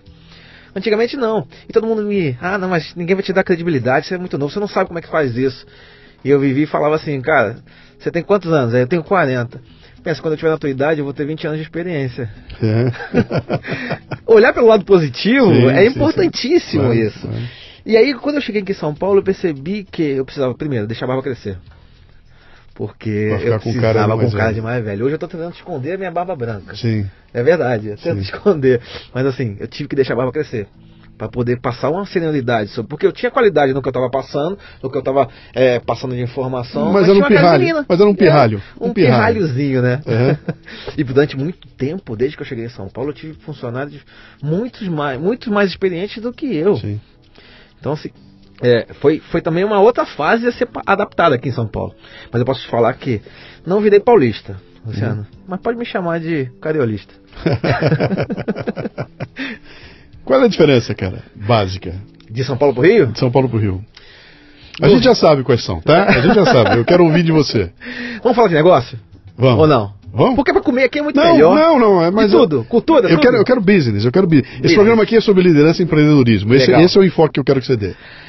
Business, cara, aqui não para. Aqui eu me capacitei muito, Uhum. muito. E se você não, se você não buscar esse desenvolvimento, você fica para trás. Claro. Eu disse há um pouco tempo. É a, a cidade mais competitiva do país. Isso te move a todo dia. Uhum. Você enxerga isso nas famílias, com as crianças, quando você vai em festa hoje em dia, aqui eu vou em festa de muito funcionário e tudo com, Sim. com os filhos, você vê os pais imbuindo isso nas crianças, a competitividade que vai na escola. Isso é muito característico do paulistano. E isso é bom. Mas ao mesmo tempo perde um pouquinho do valor da essência Uhum. do humano pro Rio de Janeiro. O Rio de Janeiro leva as coisas na. não- Não dá pra falar malandragem, né? porque antigamente se falava muito sobre malandragem, Sim. mas o, o jeito carioca de ser é de dar, dar um jeitinho de resolver as coisas. Sim, De resolver as coisas sem ser profissional. sim. Chegar nesse meio termo entre vir com um bom, ser um bom agente, como um empresário que resolvia as coisas com pedidos lá no Rio de Janeiro, e aqui ser totalmente profissional, também foi um gap que eu tive que, que me relacionar para poder adaptar. Uhum. É interessante. E o Popeye, cara? Cara, surgiu na minha vida de uma hora para outra também. Explica só o Popeye primeiro, pra quem não é do ramo. Tá cheio de gente ouvindo a gente aqui que, não, que pensa que o Popeye é um marinheiro que, que come espinafre. Vamos E lá. que fica muito forte, É. né? o Popeye, na verdade, é uma associação global de marketing no ponto de venda Sim. e que está no Brasil, já está já tá no mundo há 48 anos e que está no Brasil há 20 anos. E eu hoje sou o atual presidente do Popeye, Legal. eleito presidente do Popeye Brasil. Popeye Brasil, é, hoje no Brasil, é a Associação é, Brasileira de Marketing no Ponto de Venda. Uhum. E hoje nós somos a primeira e única associação no marketing ponto de venda. E somos referência em pesquisa, desenvolvimento, capacitação. Pra você ver. Lembra lá atrás, na- na- no início da década de, da- na- do século XXI, quando surgiu a primeira pesquisa sobre é, 80% da, das poderes de decisão do consumidor é no ponto de venda? Sim. É no Popeye. E até hoje ela é vigente nas faculdades. Essa é legal. Então o Popeye é muito é uma referência global, está em 28 países, né? Sim. Agora mesmo a gente vai para a NRF eh, essa semana para aprender e divulgar mais cada vez mais o marketing ponto de venda no Brasil. Uhum. Vamos falar um pouquinho de, de- dessa mudança que está acontecendo agora. No, agora não. Há 25 anos tem uma mudança acontecendo e que a cada dia que passa ela fica mais evidente que é cresceu mídias sociais, cresceu. Ninguém mais entra como um trouxa numa loja para comprar alguma coisa. né? Eu nunca mais vou entrar numa loja para comprar um televisor sem ter saber tudo do televisor. Eu não sou mais aquele trouxa que chega lá de boca aberta ah, e o vendedor me conta o que é. Eu já vou treinado. Você pergunta para mim o que é 4K, eu já sei o que é 4K. Já vou lá, opa, peraí, não é bem assim. Então já existe uma. uma, uma eu digo, houve um amadurecimento do consumidor por causa Da tecnologia. da tecnologia que trouxe isso para ele. Então ele chega na loja para negociar com você, eu tô com meu celular na mão aqui, tô aberto o teu concorrente. Ó o preço dele aqui, ó. Ó, ó, o teu, ó o preço dele aqui. Como é que é a loja tal? Peraí, vou te mostrar, tá aqui, ó. Ó o preço dele aqui. Então, há uma outra forma de, de, de atuar que tem causado impacto em, em várias áreas. Tem áreas que estão sendo, eh, eu não vou dizer para você que são eh, destruídas no sentido de que vão acabar o modelo antigo e vai ter que nascer um modelo novo. Você pega a imprensa, por exemplo, né? pega ah, Abril, Rede Globo, etc. Esses caras estão desesperados, porque alguma coisa nova está vindo aí e aquele modelão antigo vai dançar. Sim. Entendeu? O modelo antigo não vai servir. A função vai continuar existindo. O fato de ter que ah, alguém eh, eh, criar conteúdo para entregar conteúdo e alguém sentado assistindo o conteúdo, isso não vai acabar nunca. Agora, a forma como é feito está sendo destruído isso tudo, né? Esse impacto foi sentido no campo, no ponto de venda? Porque você no ponto de venda você tem uma coisa que é. Outro dia eu tive um papo aqui com um outro profissional que trabalha com eventos, né? Legal. E a gente discutindo o seguinte, ele fala, cara, hoje eu crio o evento não só como um evento em si, mas como um conteúdo que será multiplicado de maneiras brutais, né? exatamente. Então aqueles 100 caras que estão assistindo aquilo ao vivo são privilegiados. Além deles, vai ter um milhão que só vai conseguir ver pela internet. Mas os 100. Então, a, aquele momento que era o nosso eventinho que a gente fazia com o pé nas costas, agora passou a ser. É, eu até brinquei com ele, falei, é, é o. É o MTV Unplugged, né? Sorte de quem estava sentado ali assistindo aquele show, que depois vai ser visto por milhões de pessoas, mas quem estava no show, bicho, aquilo não tem o que pague, né? Que é o modelo TED, né? Pô, sorte de, dos 100 caras que estão assistindo o TED ali, que depois vai para lá, né? Como é que isso está se impactando nesse, nesse trabalho que você faz hoje, que é, que é, é, é aquele ponto de venda, cara, a hora que o cara vai tocar em alguma coisa, vai ver o produto? Olha que interessante. É, muitas das vezes você pode imaginar que o ponto de venda é estático, só que não é mais. A interação está muito mais vigente no ponto de venda hoje do que estava há alguns anos. Essa revolução que você falou de 25 anos atrás para cá traz uma nova perspectiva de comportamento do consumidor uhum. e como você adapta isso a um novo modelo de compra. Fazer com que você seja a companhia do shopper e as marcas sigam esse caminho ao lado dela o varejo hoje em dia está na palma da nossa mão. Não necessariamente no ponto físico, mas só que é lá que você traz entretenimento. Porque aqui é frio.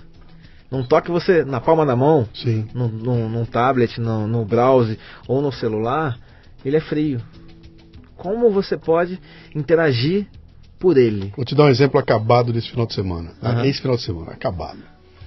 Uh, minha esposa fez um transplante ano passado tudo mais, está tomando uns baita remédio pesado e começou a cair cabelo, então ela está com o cabelo ralinho e tudo mais. E pela primeira vez na vida ela resolveu que ela ia usar chapéu e ficou até legal. Então ela com o chapéuzinho, tá tranquila lá, porque daqui a pouco até recuperar, né? Em São Paulo tem várias lojas legais. E precisava de comprar chapéu. Isso. Então, lá vai ela para a internet e comprar a chapéu na internet. E aí ela encontra uma puta de uma encrenca que é o seguinte, cara, como é que esse chapéu fica na minha cabeça? Será que vai ficar largo? Será que não vai ficar? E ela não consegue comprar porque é, é, é praticamente impossível atender aquele lance que é, é cara, é uma mulher. Uhum. Botando alguma coisa na cabeça pela primeira vez na vida, cara. Não adianta, ela vai ter que botar o chapéu na cabeça. Final de semana a gente sai e vai lá no centro, centro de São Paulo, na esquina do chapéu. E entra ali. Isso aí. E lá tem milhões de chapéus. Então ali ela pega e bota um e põe o outro e tira e troca. Ah, esse aqui ficou largo. Não, pera um pouquinho que tem, um, tem uma pecinha que a gente põe nele aqui que deixa ele mais. Ah, que legal, ficou bonito. Então ela vivenciou durante uma hora e pouco uma experiência Isso. que ela não viveria de outra forma a não ser ali com todo inconveniente. Eu tive que ir pro centro da cidade, estacionar lá do Memória lado. É, é um horror, cara. Puta, foi horrível aquilo lá, né? É. Mas o, o, aquela hora que ela esteve dentro da loja foi fantástica, foi uma delícia, foi divertidíssimo, né? Essa, essa experiência que ela teve ali, a gente não consegue ainda trazer para a palma da mão. Eu não consigo fazer isso navegando na, no Amazon, né? Não. Para comprar um livro eu consigo. O livro é fácil. Agora eu tenho que pôr uma coisa no corpo porque não muda tudo, né? Como é que vocês são líderes? Eu imagino que você deve estar discutindo isso de montão. Como é que essa coisa está sendo trabalhada, cara? Do que vem pela frente? O que, que é? É. Hoje em dia, vários modelos de negócio, você falou em alguns modelos não terminarem, mas tem que se regenerar, né? Uhum. Eu dei uma entrevista no, Pompe Mark na, na, na, semana passada dizendo exatamente isso. A regeneração do varejo, sobre esse novo comportamento de compra. E não Lembra aquela máxima do meu pai lá atrás? Não vender para ele, mas através dele? Sim. Hoje os shopping centers, por exemplo, eles precisam se reinventar para isso. Se reinventar. O principal ponto de contato do shopping hoje é o entretenimento. Não é mais a venda. Uhum. Só que o shopping ganha dinheiro com o quê? Com venda. É venda. Venda é que traz resultado para ele. Uhum. Como eu posso levar o, o, o consumidor para lá e viver uma experiência e comprar também? Sim. Comprar através do entretenimento. Talvez essa seja o grande pulo do gato dos shoppings no Brasil. Que seria uma coisa a la Disney. Exatamente. Lugar onde eu vou para levar meus filhos na montanha encantada e no final da montanha tem uma loja. E ali meu filho sai com 35 coisas compradas na é loja. É interessantíssimo você falar Disney, porque o modelo de negócio de shopping de Disney, né, de compra, é o que eu já falo já desde 2017 que o varejo tem barreira, não tem, não tem, não tem parede entre as lojas. Sim. A única diferença entre uma loja e a outra é o checkout. Mas mesmo assim, hoje em dia não precisa nem do checkout, porque você não precisa carregar mais as coisas. Você pode ter um picape no final. E aí uhum. trazer tudo isso através do atendimento e ainda levar compras para casa. Sim. Hoje em vários eventos você pode comprar o livro lá no evento, comprar online e retirar na hora ali. Sim. Mas você usa a ferramenta online, você não precisa ter a máquina de transmissão. Lembra? Data é, Driven Marketing. Usar aquela ferramenta inteira lá de interação e de dados para atingir esse consumidor posterior. Uhum. O cara do evento, quando falou dos 100, para a gente é a mesma coisa. Entender esse, esse mercado é entender o consumidor não no momento só de compra, mas todo o circuito que ele vive uhum. e o em volta, o comportamento. Voltando para o merchandising lá atrás, é assim, ó. Uma das ferramentas muito, muito fortes do merchandising é o gerenciamento por categoria, que faz com que o consumidor entenda melhor as categorias e compre melhor. O consumidor bem, bem informado compra mais e melhor. Dá um exemplo das categorias. Categoria de alimento, linha seca, bebidas. Então você faz o gerenciamento por categoria. Sim. Só que hoje em dia, os pontos de venda precisam, precisam começar a entender que o gerenciamento de categoria não pode ser mais só por categoria, mas por comportamento também. Então é o que eu chamo hoje de GCC, que é o gerenciamento de categoria por comportamento. Qual é o comportamento de compra para aquele produto, independente da categoria? E como você agrega esse valor na experiência? Ele vai comprar mais. Porque ele vai comprar exatamente o que ele quer e precisa. Uhum. E que ele não sabe. Antigamente tinha as categorias fins. Ah, é sabão em pó, é carne, é leite. Não tem mais isso. Você está falando para mim aqui, eu estou enxergando um, um, hipertexto aqui, entendeu? na, minha, na minha cabeça tem um site onde eu boto um xizinho ele já ele arruma tudo na hora lá. Quando eu transporto isso para um supermercado, que são gôndolas, né? Isso. Você fala e dá um não na cabeça, cara, porque aqui não adianta eu botar xizinho aqui, tem gôndola, cara. Eu vou ter que. Como é que o cara rearruma essas coisas, né? Da, da... Que loucura, bicho. Isso, é muito interessante, é. porque você, você mexe com o comportamento de compra do consumidor, né? Sim. Isso sim. é muito bom.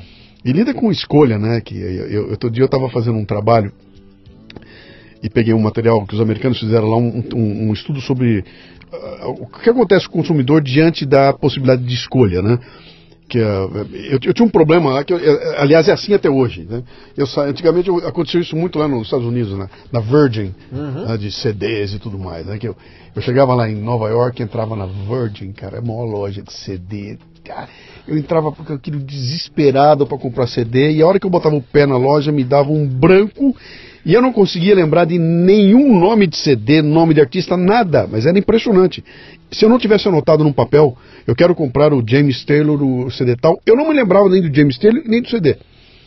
Aqui, eu for em São Paulo, na, na, na, na numa, numa, livraria na cultura gigantesca, lá eu entro, me dá um branco e não adianta, cara, não tem mais, desaparece tudo, né?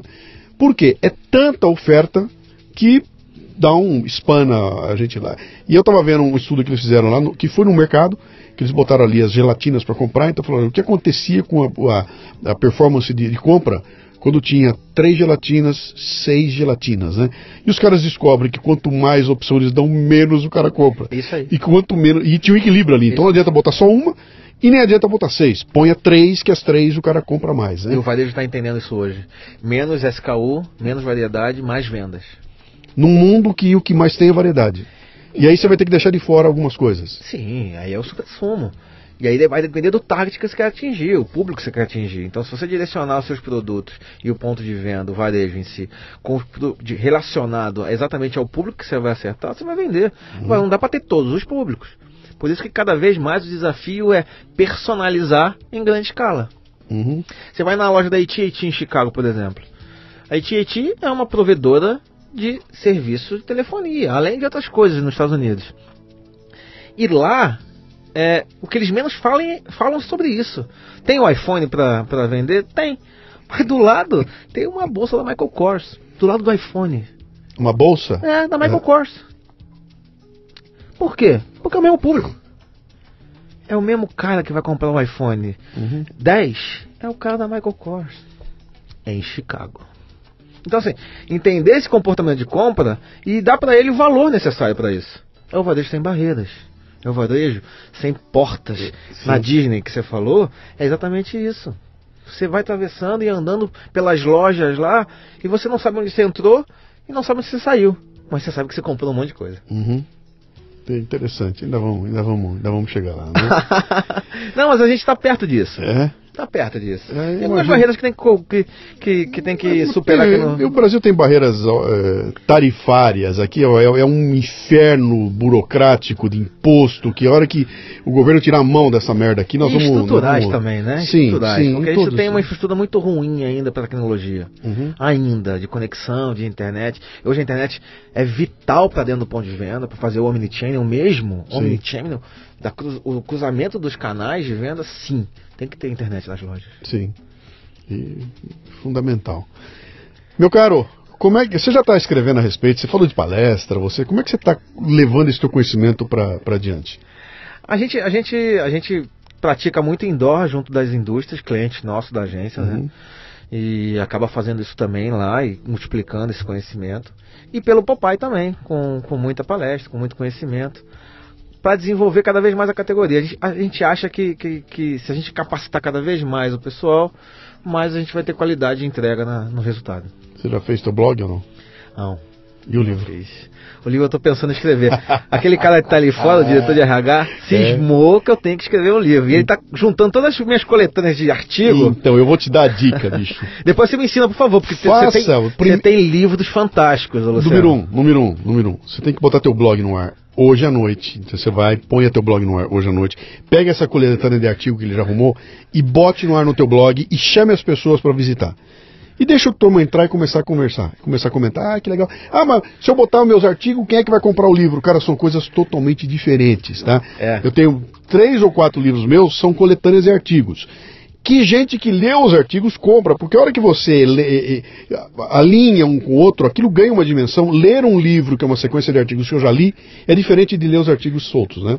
E qual é o grande lance do blog? O blog bota você no ar, você vai receber insights, você vai testar como é que o público está, e no final do ano, você sem perceber fez um post por semana, você tem 52 posts, você tem um livro desenhado na tua mão entendeu? Qual é o grande lance aí? É a disciplina de. É a disciplina, eu vou começar. Eu tive uma ideia, puta, eu ponho a ideia ali. Ah, não preciso descrever a ideia com o pé. Não, cara. Eu, pô, hoje eu tive com o Luciano Pires, fui gravar um negócio, ele, ele, deu um insight lá no meio, ele falou um negocinho que me chamou muita atenção. Eu vou pensar mais a respeito. Esse é o teu post. Uhum. Só. Daqui a pouco você vai pegar esse post lá na frente e falar, cara, esse post dá um baita de um texto, cara. Espera um pouquinho, eu vou elaborar isso aí. Mas aquele insight precioso ficou guardado ali. E de repente ali embaixo tem três comentários. E um dos comentários é um cara que teve uma sacada que você não teve e ele te dá mais insight pra você botar ali, cara. Esse é um jeito novo, diferente de você fazer aí. Eu não vou entrar em detalhes aí, mas eu já detonei livro há muito tempo. Meu negócio não é mais livro, tá? Eu pego o que era para ser livro e faço outra coisa, né? Mas o que eu quero dizer é como trazer esse teu conhecimento para as pessoas que querem ter acesso a ele. Não, e eu gosto muito de discutir, né, Luciano? Assim, eu acho tem, tem alguns temas que eu acho fantástico. Tipo, somos nós que, que encantamos o cliente ou o cliente que encanta a gente? Uhum. Sabe assim, algumas algumas algumas regras que têm que ser quebradas no dia a dia uhum. e fazer a gente pensar diferente. Isso leva a um outro rumo, né? Sim. Do nosso conhecimento. Sim. Legal, cara. Se eu quiser. Você viu, você viu, nós estamos falando há uma hora e 16 minutos. Caramba! E nós não tocamos o nome da tua empresa. o que é uma característica desse programa aqui. Não tá? Aqui não é, não é jabá, não é feito para isso não. Mas é evidentemente eu quero saber como é que é o nome da tua, da tua empresa. Tupiniquim Comunicação. Tupiniquim. É, comunicação. Comunicação. Isso, Tupiniquim. Cara, é. você tá com tudo, bicho. Um novo ministro lá faz o um discurso e mete Ave Maria, como é que foi? Ave Maria em tupi, no meio do discurso ele lê em tupi, cara. Que beleza, então, cara, que mas, timing. É, exatamente, cara. E quando eu trouxe esse nome, isso foi mais ou menos em 2011 para 12, Uhum. que quando eu trouxe essa agência, porque eu não comecei no que eu tô hoje, né, Luciano? Eu comecei com mão de obra lá atrás, Sim. aí comecei a fazer a coordenação da mão de obra, depois fui trabalhar dentro de agência, fundei, fui trazer todo o desenvolvimento aqui em São Paulo. Só quando eu cheguei em São Paulo, lembra que eu te falei que aqui é, é cruel, ao mesmo tempo te dá muita oportunidade? Aqui Sim. você esbarra em oportunidade. Então, assim, ouvintes que não são de São Paulo, por favor, venha para São Paulo viver a experiência de São Paulo, porque aqui você vai ter muitas oportunidades, porque você está num café numa padaria, você esbarra numa oportunidade. Você está fazendo uma reunião e pegando Uber, um taxista, você esbarra numa oportunidade. Uhum. E ali eu vi que eu queria mais, eu queria produzir, eu queria criar, planejar.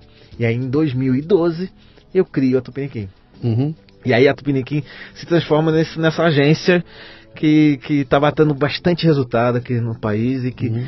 e que naquela época eu decidi por Tupiniquim porque a gente tava, tinha ganho a, a Copa do Mundo e estava ganhando as Olimpíadas. Então estava tendo um movimento muito nacionalista sobre o Brasil, uhum. mas ao mesmo tempo a comunicação, que é um dos nossos principais vitrines do país, tinha nomes gringos. E eu não entendia por quê. E aí eu criei a Tupiniquim. Legal. Tanto que hoje a gente reformulou e tem um monte de coisa interessantíssima na agência. Então chama Tupiniquim Comunicação. Comunicação.com.br. Não, na verdade o site é tpnq.com.br. tpnq.com.br. E presta serviços de de marketing. Hoje Planejamento à execução. Você Exatamente. saiu lá do tático e foi para o estratégico lá em cima. Tá. Hoje eu tenho quatro produtos principais. É. Que é o live marketing, uhum. que é o antigo marketing promocional, Sim. tudo isso é o live marketing, que faz toda essa ponta. Tem o, o retailtainment, que é a mistura de retail com entretenimento. Tem o, o, Action Content, que é uma, um conteúdo de ação que gera ação entre criando elo entre ações. Uhum. E tem o Lab Solutions, que é um produto que trabalha muito a, as especialidades de cada cliente e se torna sócio dos clientes. Como é que uma empresa chamada Tupiniquim você vem com essas porra desses nomes em inglês que não dá nem pra falar direito? não vai traduzir não, é que fica feio, né? Porque... Se botar em português fica feio. é porque assim, ó, ó é, é, isso talvez não seja tão, tão, tão bonito de dizer, é. mas é verdade. Hoje no, tem, tem dois tipos de profissionais em marketing no Brasil. Uhum. Aquele gato gordo, que está estacionado lá uhum. e que acha que não vai fazer mais nada porque não vai arriscar mais as coisas e tal. E tem o playboy do marketing, que é o cara que acabou de sair da, da, da Mackenzie, Sim. acabou de fazer o FIA e tá com todas as palavras em inglês em tudo ali. Então a gente tenta nivelar entre um e outro, porque eu quero estar sempre junto com esse pessoal, porque eu também faço parte dessa tribo, é. independente se eu sou o gato gordo, porque às vezes eu sou o gato gordo, você tá você vendo aqui. Você adotar uma tecla SAP, cara, quando você fala então retail, as branches, você já dá o SAP e dá a sequência aqui embaixo, né? É a mistura entre varejo e entretenimento, é onde a gente acredita que vai ser o futuro. E eu não tenho dúvida nenhuma, cara. Exatamente. Muito legal. Grande, Bruno. Olha aqui, ó. Prazer. É, prazer ter você aqui, viu? Grande papo aí. Fiquei curioso. Agora vou dar uma olhadinha no teu, no teu site lá. Eu acho que é, o Brasil tem muito para evoluir. Nós muito. estamos muito para evoluir. O que a gente é bom em criação de propaganda, né? ganha leão que não acaba para todo lado. Na hora de transformar isso na relação com o cliente, acho que nós estamos muito atrás ainda, né? Sim. Tem muita coisa de responsabilidade, sabe, de assumir, fazer uma promessa e cumprir a promessa. Isso. A gente está muito atrás disso aí. E acho que tem que ter uma, uma, uma tem que ter um lance educacional mesmo, sabe? De, sabe, de, de pegar, fazer o que os jesuítas fizeram com os tupiniquim, entendeu?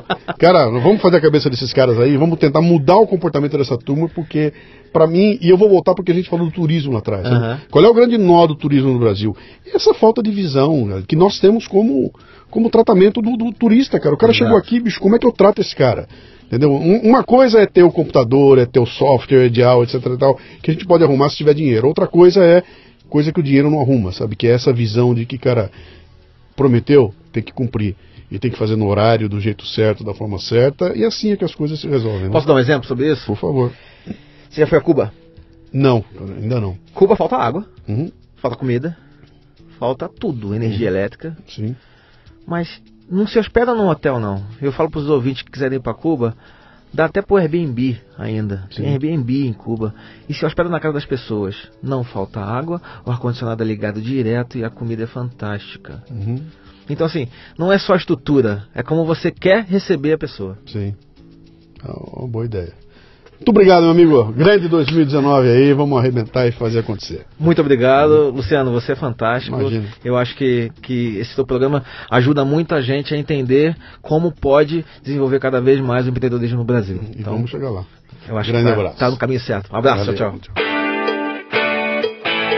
Muito bem, termina aqui mais um Leadercast. A transcrição deste programa você encontra no leadercast.com.br. O Leadercast mantém parceria com a WeWork um ambiente fantástico, com espaços de trabalho privados ou compartilhados, que ajudam a criar um mundo onde você pode ter uma vida e não apenas um trabalho. A WeWork é um lugar onde você entra como um indivíduo eu, mas se torna parte de um grande nós. WeWorkBR.com